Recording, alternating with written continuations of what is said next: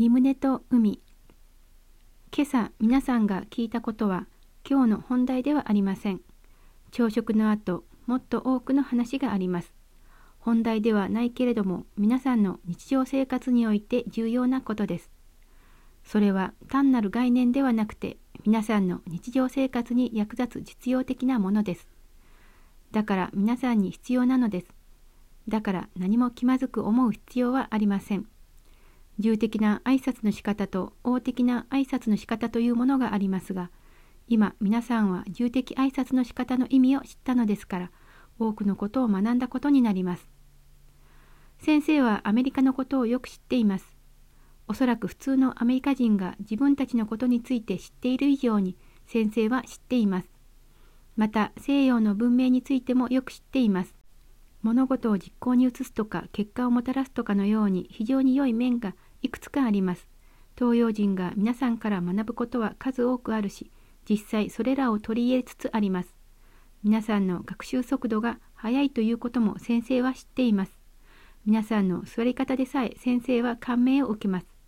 先生が最初アメリカに来た頃、皆さんはそういう座り方はできませんでした。でも今皆さんは足を伸ばすことなく、いつまでも床に座っていることができます。最初の頃、アメリカ人たちがよくコーヒーテーブルの上に足を上げてテレビを見ていたのを先生は目にしました。女性たちですらそうしていたのです。先生はまだそういうことに慣れていませんでした。皆さんは今から世界の人間になるのですから、東洋を訪問するとかそこに住むということになれば、これらの点をよく心に留めて、またそれに敏感でなければなりません。さて、将軍の番組に戻ると、その中で一人の俳優が6つの心と3つの情について話しました。そういう言葉はアメリカ人を当惑させます。皆さんはいつでも答えがすぐに返ってくることを期待しており、すぐに来なければ東洋人が考えていることを推し量ろうとします。しかし皆さんアメリカ人にはどうしてもわからない。彼らがそれを表現しないからです。これが伝統的に中国人が西洋人たちよりも外交が上手だとされている一つの理由です。西洋人は自分の思いをすぐに表現します。皆さんは自分の手の内を示しますが、彼らはそれを示しません。中国人は心の中で何かを思っていたとしても、そのまままっすぐに北極まで進んでいって、何か全く別のことをやります。ずっと後になるまでどうしてそういうことをやるのか分かりません。先生が3日間皆さんと一緒にいれば皆さんのことが全部わかります。一方東洋の夫婦は何年もの間結婚生活をしても互いのことをよく知るのにさらに何年もの月日が必要です。友人間においてさえも同じことが言えます。東洋の考え方と西洋の表現の仕方の間には無限の隔たりがあります。皆さんは西洋人だけれどもまさに世界に出て行って他の人たちが考えていること感じていることに思いを尽くそうとしています。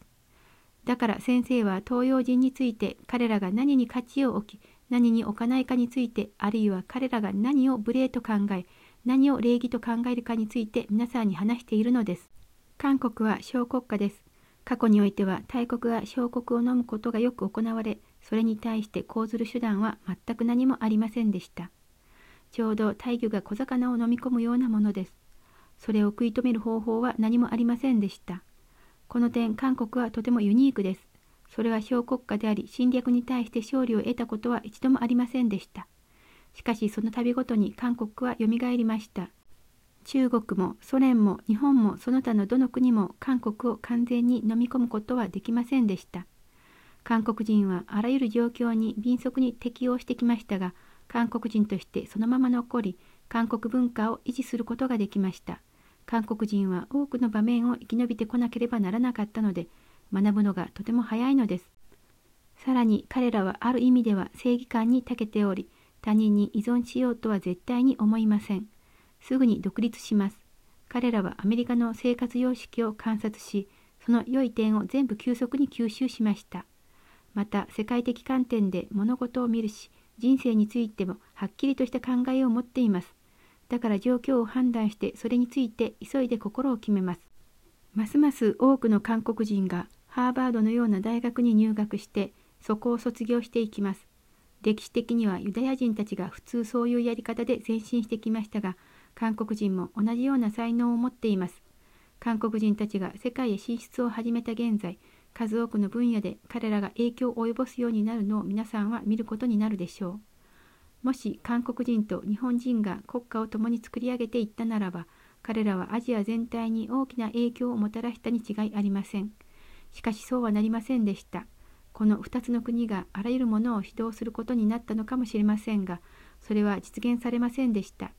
先生は今未来を見つめ韓国人とアメリカ人の夫婦の子供たちがどういうことをするか見守っています。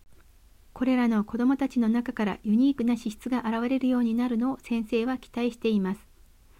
先生は単なる一回の韓国人ではありませんが、韓国の歴史と文化の基本的な特質も継承しています。それらは基本的物質の一つですが、先生は一旦こうと決めたからには絶対に諦めません。先生はこの点に関しては徹しています。韓国は弱小国家ですが、征服されても征服されても何度も生きながらえてきました。また韓国は熱心な宗教国家です。生活のほとんど全てが宗教の基本的な意味と概念に関係しています。多くの人々が霊的癒しを経験しているし、霊界とこの地上界の間の相互関係についてはっきり知っています。彼らは自分たちの先祖についても理解しているし、良い行為がどのように霊界に影響を与えるかということも知っている、あるいは感じています。これで本日の訓読は終わります。このゴディブルはご視聴いただいている皆様のご支援で成り立っています。詳細はゴディブル .org をご覧ください。